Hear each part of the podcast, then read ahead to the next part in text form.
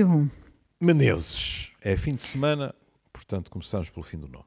É fim de semana, já aqui, eh, aqui, peço desculpa, vou referir-me a Lisboa, já reabriu a Feira da Ladra, porque quando disse é fim de semana, lembrei-me, é terça-feira, Feira da Ladra, hum, Sérgio Godinho, não é? Ora, eu é. gosto de ir à Feira da Ladra ao sábado. Hum. Ainda não fui, mas que já reabriu, já com as devidas distâncias, pelo que vi. Uh, vamos ver se os cuidados se mantêm. Pois, uh, os feirantes estavam com grandes dúvidas, não é? Quanto. Uh, é, é difícil, não é, Júlio? Correr. Mas, mas, mas, por outro lado, não se pode culpar as pessoas por terem medo, não é? Claro, claro. Esperemos que vá aos poucos. Isso mesmo. Semana passada estivemos aqui às voltas de um livro e de uma entrevista, um livro chamado Gente Acenando para Alguém que Foge, segundo romance de Paulo Faria. Paulo Faria foi entrevistado por Rui Catalão no público, no Y, e este título puxou-nos para a conversa. A infelicidade aprende-se. Um, bom, falou-se muito aqui uh, do escritor, da experiência com o pai, uh, da alegada infelicidade da infância. Bom, todos passamos por algumas infelicidades e, e, Mas eu, eu tenho de cumprir uma promessa. Diga, diga. Que eu prometi começar, depois podemos ir para onde quisermos, mas eu prometi começar por uma frase em particular. Então venha de lá é, essa frase. O pai continua a secar tudo à volta, como um eucalipto mas a narrativa tornou-se mais complexa em relação ao primeiro romance, porque há um romance anterior que também se debruça muito sobre isto, não é?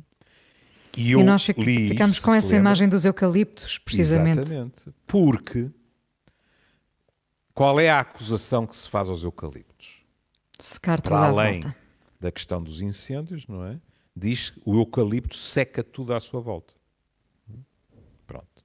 Aparentemente vai à alguinha e consegue sacá-la toda. É? E aquilo que é descrito, e não é nada raro, é haver uma personalidade, não é obrigatoriamente o pai, mas uh, aqui é o pai, haver uma personalidade que seca tudo à sua volta.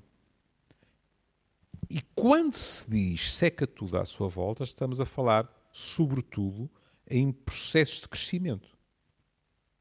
Não, não há espaço para respirar, não há coragem para competir, uh, há esperança de agradar, mas a ascensão que não se consegue, e assim é difícil crescer.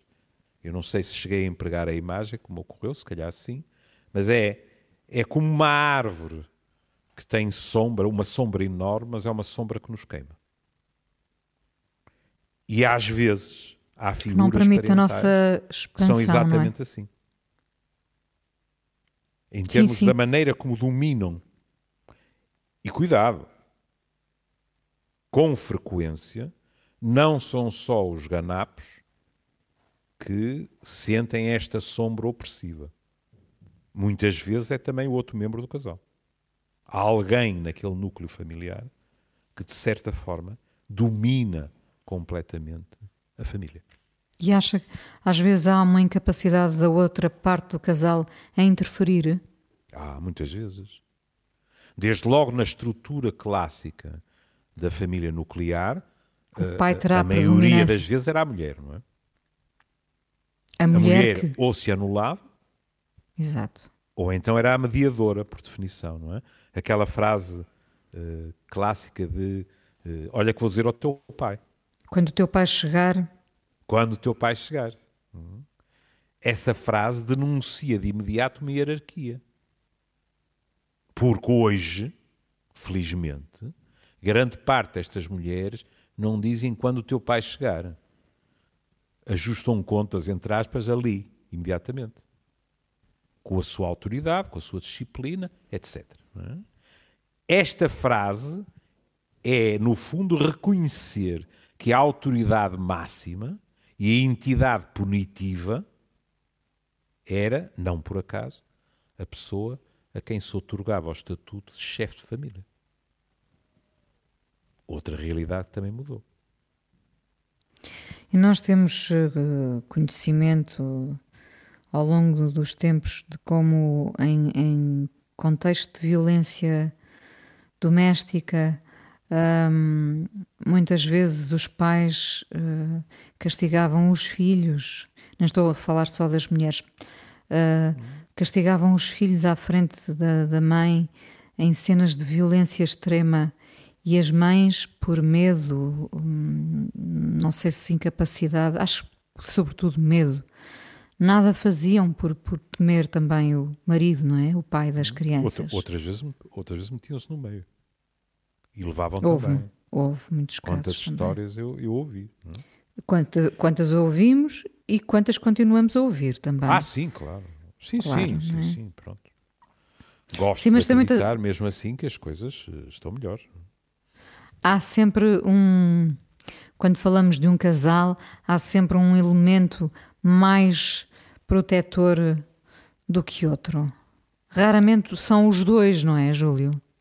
Bom, mas aí também uh, é assim. Quer queiramos, quer não, uh, os processos educativos, mesmo hoje, e portanto já não estou a falar da minha geração, olha, estou a falar da sua. Uh, mesmo a sua geração, quer queiramos, quer não, em geral, as mulheres foram mais educadas para cuidar do que os homens. O que significa que, mesmo em situações de igualdade, seja a nível laboral, seja a nível de tempo de qualidade passado com os filhos, etc., é mais vulgar que a ligação mais afetuosa venha do lado, isto estamos a falar de casais heterossexuais, como é evidente, não é? venha do lado da mãe do que venha do lado do pai. Agora, o que não está em comparação possível é o quadro com que eu hoje me deparo de jovens a dizerem e a descreverem com um sorriso de orelha a orelha as relações de afeto que têm com os pais homens. E são realidades completamente diversas e gratamente diversas, sem dúvida. E nesse, nesse aspecto, hum, muita coisa mudou. Uh, proximidade. Né? Durante muito tempo, os homens, porque trabalhavam, porque, porque às vezes estavam mesmo fora de casa, uh, mantinham-se afastados dos filhos, não é? Uh, viam muito pouco do crescimento dos filhos. Em alguns casos, porque queriam, porque era mais simples não ter uhum. esse, esse segundo trabalho, porque estar com, com, os, com os miúdos, com os filhos, às vezes dá trabalho, não é? Outras mas, vezes não mas podiam. Mas se perde muita coisa, não está? Claro, outras vezes não podiam. De, de Vê-los crescer é um privilégio. Hoje em dia, hum, olha, e isso também aconteceu muito pelo, pelo que vou vendo, pelos casos uh, que tenho conhecimento, uh, mesmo nesta questão do teletrabalho. Uhum.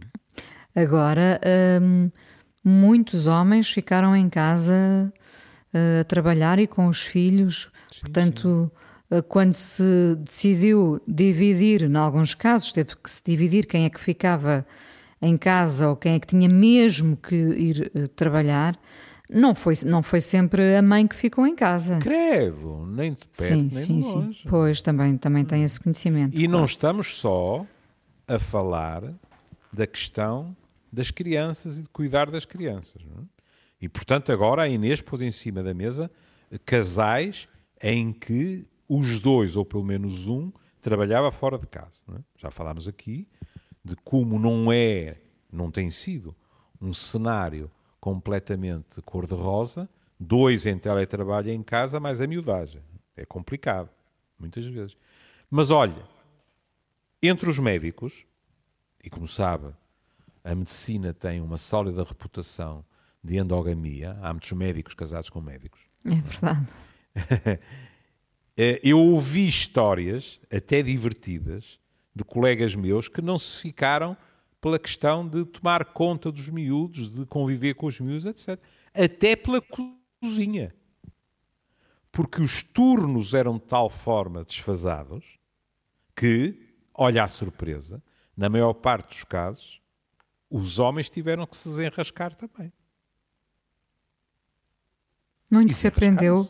Muito se aprendeu em casa é, nestes é, tempos. É. Agora estava a pensar, fome, mas só, só para, para nos, para, para nos rirmos um bocadinho antes de voltar uh, ao livro de Paulo Faria, uh, questão dos médicos casarem com outros médicos é porque, no fundo, os médicos são muito hipocondríacos e precisam de outro médico para, para estar permanentemente com eles. Sabe, hoje em dia, uh, creio que menos.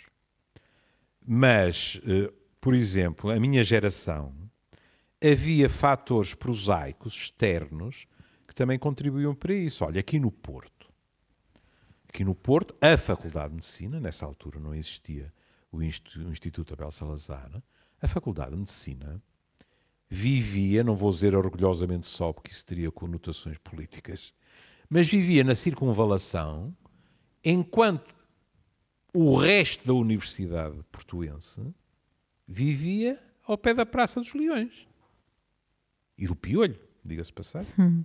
Está a ver o que era para nós decidir ir ao Piolho, quer dizer, não se ia tomar café ao Piolho.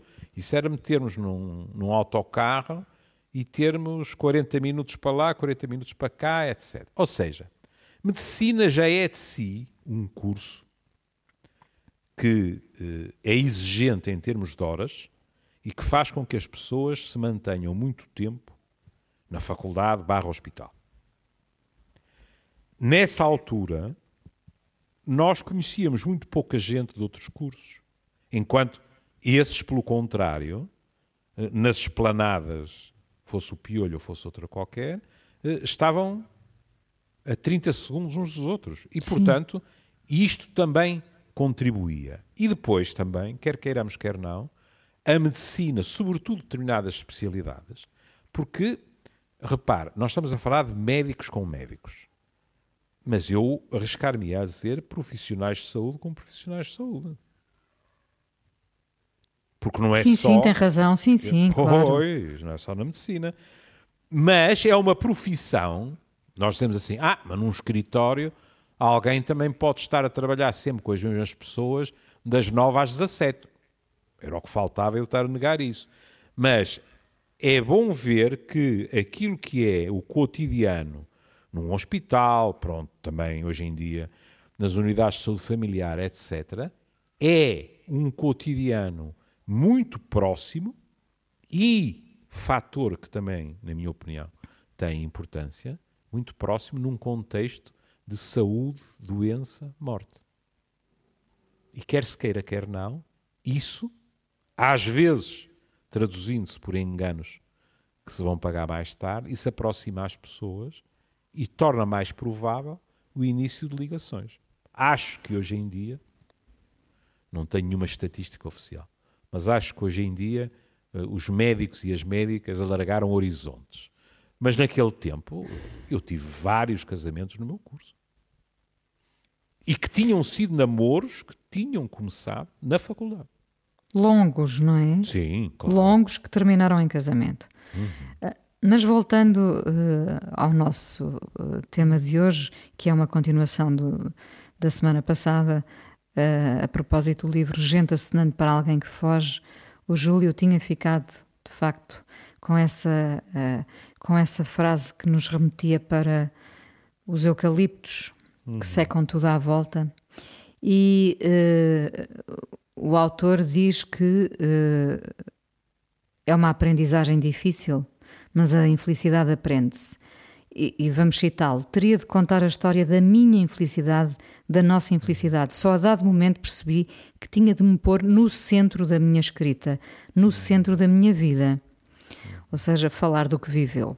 E depois há uma frase uh, que uh, aparece no artigo logo a seguir, uh, retirada do, do, do, do romance, e que tem a ver também com isto que o Júlio estava a dizer, porque, porque se diz a dada altura deixe brilhar a sua irmã. Uhum. Sim, sim. Sim, eh, vamos ver. Uh, os eucaliptos não têm que ser não aparecer apenas numa determinada geração. Podem aparecer noutras. Nós podemos crescer à sombra de um irmão nosso ou de uma irmã nossa. Acontece muito. Acontece. Também acontece muito. Também acontece muito. E é muito complicado. Porque como compreende, algumas destas pessoas, uh, consciente ou inconscientemente, alimentam sentimentos de culpa, que é assim. Mas eu gosto dele ou dela, é o meu irmão ou a minha irmã. É? Mas ao mesmo tempo tem um sentimento de inferioridade. E ele é melhor do que eu nisto, naquilo, naquilo outro. Até podemos estar a falar de qualquer coisa tão superficial como a beleza física. Não estou a dizer o contrário. Em geral, não é isso que mais encanita as pessoas. É a sensação, ou nos estudos, ou nos trabalhos, ou no trabalho, etc., que aquela pessoa é mais bem sucedida e, fazendo a ligação com a geração mais velha, mais apreciada pela geração mais velha. E aqui já tem, se quiser, dois níveis de eucaliptos. e a pessoa sente-se, quando muito, erva rasteira. É mas, é mas, mas, os pais às vezes caem nesta tentação de, de, de comparações. Uh, e não só, de rótulos. De rótulos, pois. É? E às vezes é, é uma infância inteira a lidar é. com isso, não é? Ou uma adolescência inteira a, a lidar. interioriza o papel, não é? Este Por... tem uma extraordinária capacidade de se dar com as pessoas, é muito simpático. O outro é muito metido nele próprio. Esta, já falámos disso uma vez, esta é muito bonita, mas aquela é ótima aluna.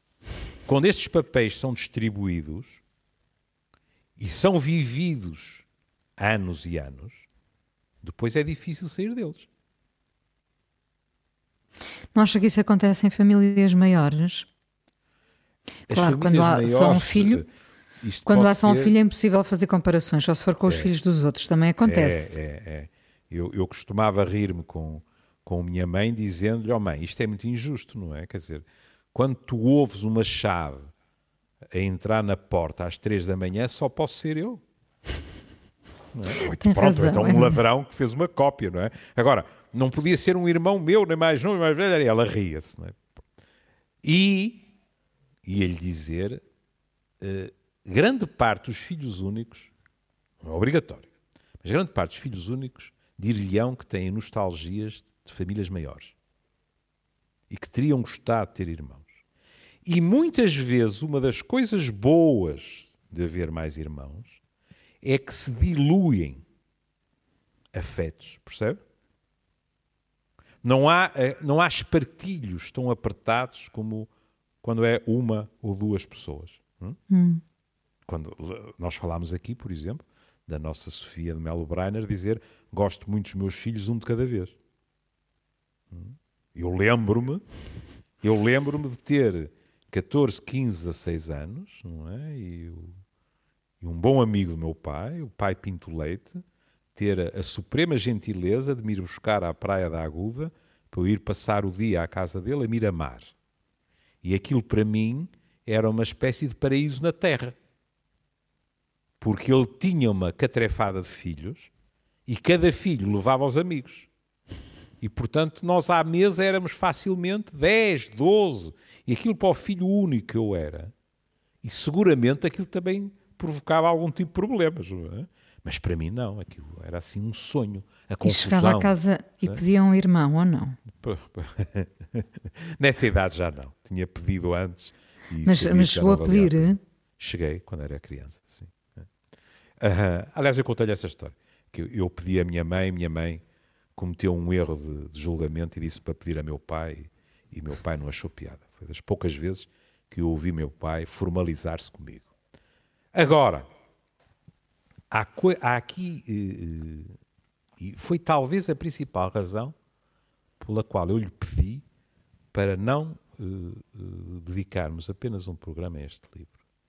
Porque é impossível a este livro, a este autor e à problemática sobre a qual ele, ele se debruça. É impossível não falar aqui na questão dos filhos da guerra colonial, como ele diz. Todos somos filhos do Império, filhos da guerra colonial. E porquê? Porque eh, ele diz, sem qualquer tipo de, de, de problema, quando ele fala quando ele fala do, do fenómeno da guerra colonial, ele diz assim, e aliás, e muito bem, está, está chamado à boca de cena no artigo. Os veteranos da guerra colonial, os retornados, ficaram numa espécie de limbo, quase na clandestinidade, a recordarem o seu passado às escondidas, nos encontros de antigos combatentes, de retornados. Ficámos num terreno pantanoso, num estado de recalcamento coletivo. Eu acho que isto está muito bem colocado. Sim. Uh, o pai do autor. Sim, sim. Só um parênteses: o pai do autor combateu em Moçambique, não é? Sim, médico. E morreu, se bem me lembro, da semana passada, em 2013, não foi? Hum. Pronto. Eu tomaria a liberdade, porque muitas vezes já falámos dele, de uh, hoje não me debruçar sobre os veteranos da guerra colonial e sobre a frequência com que nos deparamos com síndromes pós-traumáticos, quando ninguém em Portugal sabia o que é que a expressão queria dizer, quando se achava que era tudo mal feitio, etc. E uh, ia, porque é algo que nunca se apagou da minha memória, uh, falar um bocadinho sobre a questão dos retornados. Desde logo, a palavra é uma palavra complicada. Porque. Uh, e tornou-se estigmatizante. Mesmo é verdade. Que, mesmo que no início não houvesse essa intenção, tornou-se é altamente é estigmatizante. É verdade. Mas o próprio significado da palavra dá muito que pensar, porque, em princípio, retornado é aquele oh, que volta que ao volta. lugar de onde partiu. Sim. Portanto, que lhe pertence. Sim. Mas para muita desta gente, o lugar de pertença era em Angola, em Moçambique, na Guiné e não na, na metrópole. E, portanto, terá, terá tido a ver, com, em muitos casos, com a forma abrupta com, como terão vindo para cá, o que, o que deixaram. Inês, praticamente, um momento para o outro, meio milhão de pessoas veio embora. Sim. Meio milhão de pessoas para um país de 10 milhões. Mas é de facto muito, muito distinto o sentimento de, de, das duas partes. Os que voltaram e, e tudo o que deixaram ficar não vamos questionar a forma como viveram, isso não, acho que não nos compete. Mas depois o tal estigma que eu me habituei a ouvir, uh, que me magoava, sem, sem que, bom, eu não. ninguém esteve uh, da minha família em África, o, o termo não se aplicava aos nossos, mas de cada vez que eu ouvia a expressão, era uma coisa altamente punitiva, sabe? Hum, e qualquer qualquer coisa de negativo, hum. é, isto, isto será analisado durante décadas, imagino, em Portugal. Qualquer coisa de negativa era atribuído aos retornados. Eu ouvia muitas vezes a frase: Pois, foi os retornados que trouxeram. Uhum. Era sempre qualquer coisa, de, nunca era uma coisa positiva. É, é curioso que agora uh, toque nesse ponto, porque até a nível da moral. Eu lembro-me no Porto é, da censura que havia, sobretudo, em relação a famílias que tinham filhas e que vinham de Moçambique. Porque em Moçambique havia um estilo de vida que era influenciado pela África do Sul, que era bem mais livre do que o estilo de vida, estou a falar das raparigas, é? no Porto. Não lhe escondo que para os rapazes portuenses foi uma agradável surpresa embora um bocadinho intimidatória, porque não estavam muito habituados. É? Mas para a geração mais velha, havia assim uma sensação de uh, hábitos demasiado livres para meninos. É verdade, tem toda a razão. E agora ah, estou a lembrar-me, estou a recuar, estou a ir até à minha infância e lembrar-me, uhum. numa aldeia pequena, não é? Alguém ficar, ser, nem sequer tinha nome próprio, era a retornada. E todos os, os o comportamento, todos os hábitos, o comportamento da retornada eram uh, analisados. A retornada fumava, era é, divorciada, uh, vestia-se de forma mais exótica, é. ia ao café sozinha. Aí está. Pronto. Está a ver? Pronto. E isso, pelo menos na minha experiência pessoal, uh, verificava-se mais em relação a Moçambique do que, por exemplo, pois isso, isso de facto já não sei. Guiné. E, e é. aquilo que me foi explicado é que tinha muito a ver com, digamos assim, esses vasos comunicantes com, com a África do Sul. Mas, Mas, isto em casos, em casos só, só para terminar, em casos sim, individuais, sim. no geral, quando, fala, quando se falava, e alguns ainda falarão, dos retornados, servia como quase um bode expiatório, não é? é. Por todo o mal que acontecia, imagine, a droga, pois foram os, foram os retornados que trouxeram. Todo o mal que se abatia sobre as famílias portuguesas tinha sempre a ver com o que os retornados tinham feito, trazido, enfim. Isso foi muito injusto e, e, e, muitas pessoas sofreram e acredito que ainda sofrem com, com esse rótulo durante décadas, não é? Não, não duvido. Mas não é só com o rótulo. É que muitas delas ainda sofrem com saudades.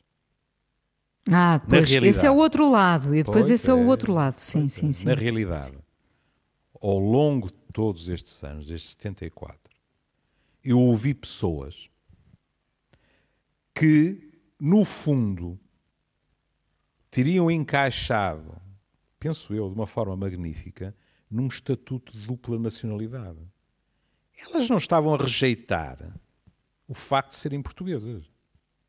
Mas, em contrapartida, descreviam os sítios que tinham deixado, perdoa a expressão, muitas delas como mão atrás e outra à frente, como verdadeiramente o seu lar, a sua pátria.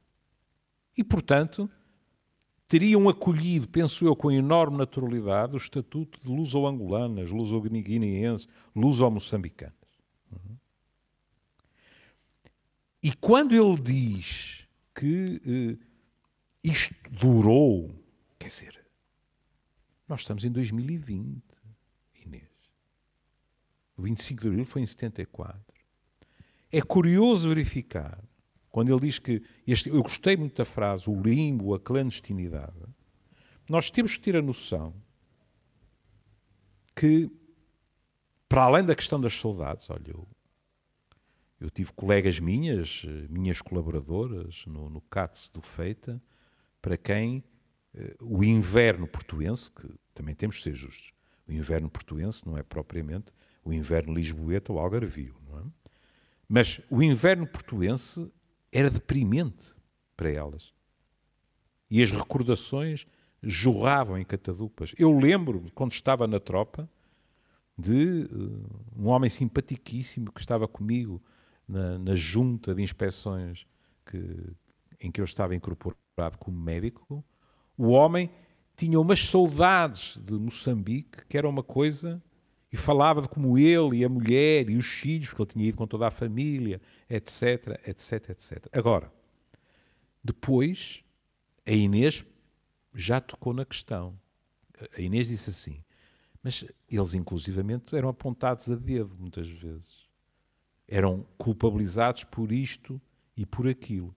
Casos houve em que a motivação, também é bom salientar isto, era a inveja porque Sim, uh, muito. muitos, para não dizer a maioria deles, não tinham medo nenhum de trabalhar. E houve muita gente que chegou cá e que, a partir do zero, refez vidas profissionais e se tornou em homens e mulheres muito bem-sucedidas. E isso às vezes também era mal visto, que é, mas que é isto? Então agora chegam aqui, tá? Agora, quer queiramos, quer não, e por isso eu lhe disse que é, é uma realidade que eu nunca esquecerei. Isto coincidiu com a minha curta vida clínica de medicina geral. Hum? Eu tinha acabado de me formar e, portanto, estava no internato e, portanto, como se ia no tempo, fazia caixa hum? e eu ia fazer domicílios, Inês. E às vezes num T1 e num T2 eu encontrava quatro famílias. Os moradores e os primos, os tios, os amigos, etc., tal, que tinham vindo.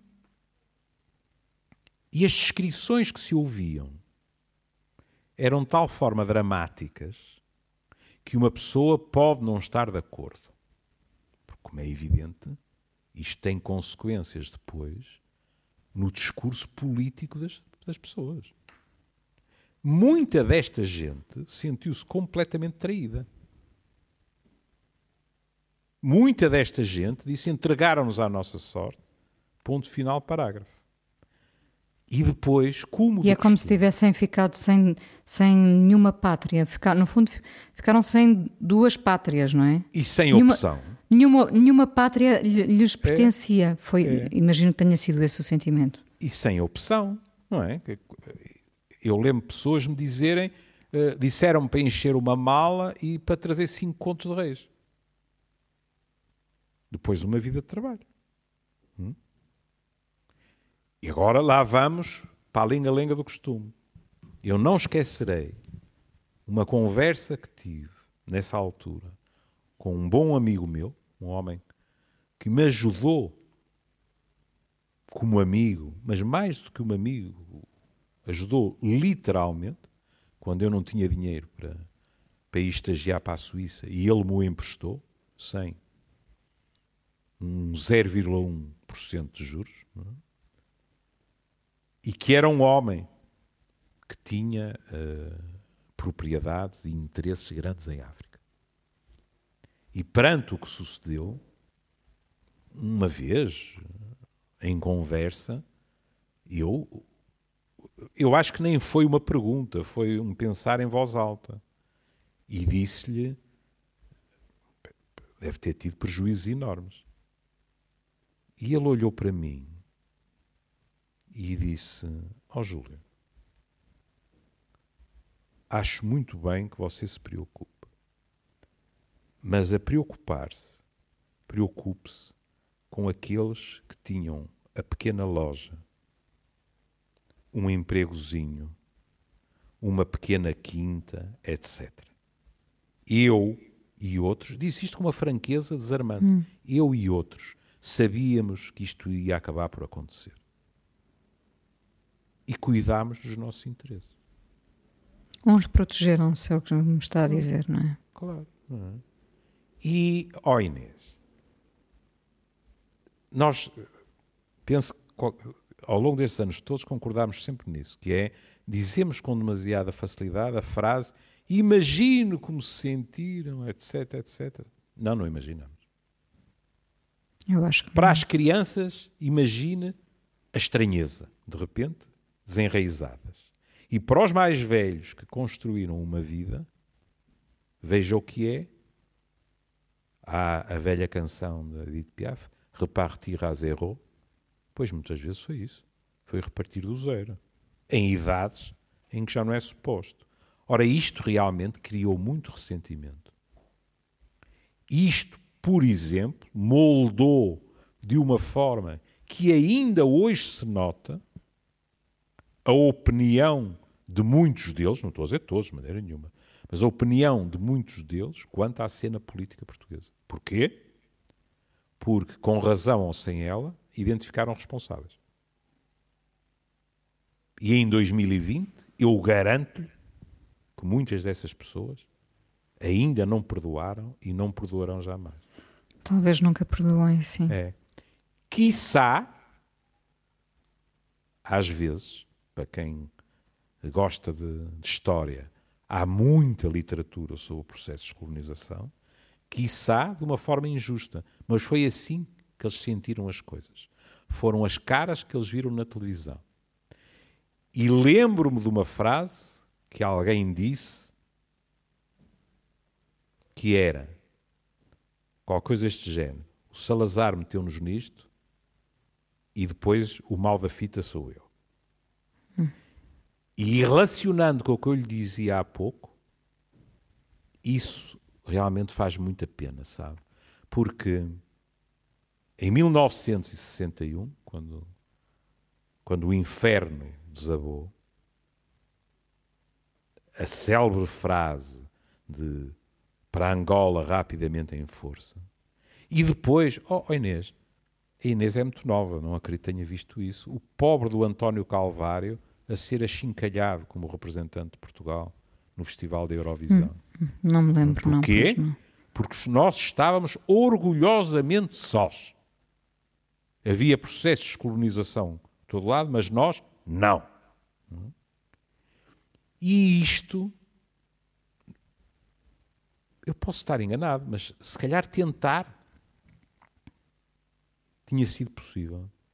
Se tivesse tentado chegar a um acordo de maneira a que fosse possível a que aqueles que tinham direito a ter as suas próprias nações as tivessem de uma forma pacificada com o país colonizador, que fomos nós, como foram os belgas, como foram os ingleses, e às vezes uma pessoa pensa: caramba, eles saíram de colónias de uma forma mais fácil que nós. Sem a guerra pela, pela, qual nós passamos. Sem cerimónias 10 de junho com tanta gente vestida de preto. Não tínhamos sem estrutura... tantos lenços a acenar quando Sim, os barcos não, partiam, não, etc. Não tínhamos estrutura humana para, para... Não estávamos preparados para, para isto. Olha, não acha? não estávamos, repare, não estávamos difícil, culturalmente, não é?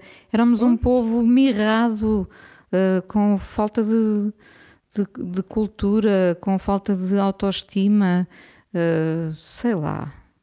Terá sido muito mais fácil para outros, claro. Ah, sim, mas sem dúvida nenhuma. Quer dizer, quando estamos a dizer isto, até parece que os ingleses ficaram todos contentes por vir embora da Índia. Não, pois não. não, pois não. Eles vieram-se embora perceberam que tinham de vir. Ponto final. E quem diz isso, diz os belgas, os franceses, etc., porque os interesses eram enormes e, portanto, quando os interesses estão em jogo. Agora, o problema é que, para lá dos interesses, dos grandes interesses, está uma mole enorme de pessoas que vivem vidas simples, gratificantes, que não são vidas de uma enorme riqueza, mas que são vidas em que as pessoas se sentem bem que depois são apanhadas na vertigem e têm, pura e simplesmente, que se adaptar a situações limite. Nós falamos Alguns nunca COVID, se adaptaram. 19, também isto e alguns nunca se... é uma situação também limite, também é? é, também é, é também é, é. é e por isso é uma coisa que lhe digo sabe não nessa altura porque eu tinha 25 anos 26 etc mas ao longo de 40 anos no meu consultório houve pessoas que se por acaso se abordava determinados temas entre os quais a descolonização as pessoas, eu percebia perfeitamente que as pessoas uh, evitavam dar determinadas opiniões porque tinham medo que fossem. Era uma questão de, de boa educação, de delicadeza. Porque tinham medo que eu ficasse irritado, chocado, qualquer coisa com o que iam dizer. É? E muitas vezes eu disse: olha, se está a pensar o que eu acho que está a pensar, pode ser à vontade, sabe? Porque aquilo que estamos a discutir aqui não é política. Não é quem fez o quê, quem foi responsável por o quê nas altas instâncias, etc. O que estamos a, a discutir aqui, ou a conversar, e muitas vezes tem que ser conversado, porque se inquistou completamente, é o que o senhor sentiu quando se meteu no avião ou no barco. É o que o senhor sentiu quando chegou a Portugal. É o que o senhor sentiu quando estava em casa de gente que também tinha muito pouco dinheiro e se sentia um peso para eles. E tudo isto teve um peso enorme sobre muitas pessoas. E isso era importante, precisamente pelo que ele diz, quando diz ficámos num terreno pantanoso, num estado de recalcamento coletivo, quando ele diz, numa espécie de limbo, quase na clandestinidade, o sofrimento de compatriotas nossos não pode nem deve ficar na clandestinidade. E chegamos ao fim deste Amoré, uh, ainda às voltas com gente assinando para alguém bem, que foge. Fizemos.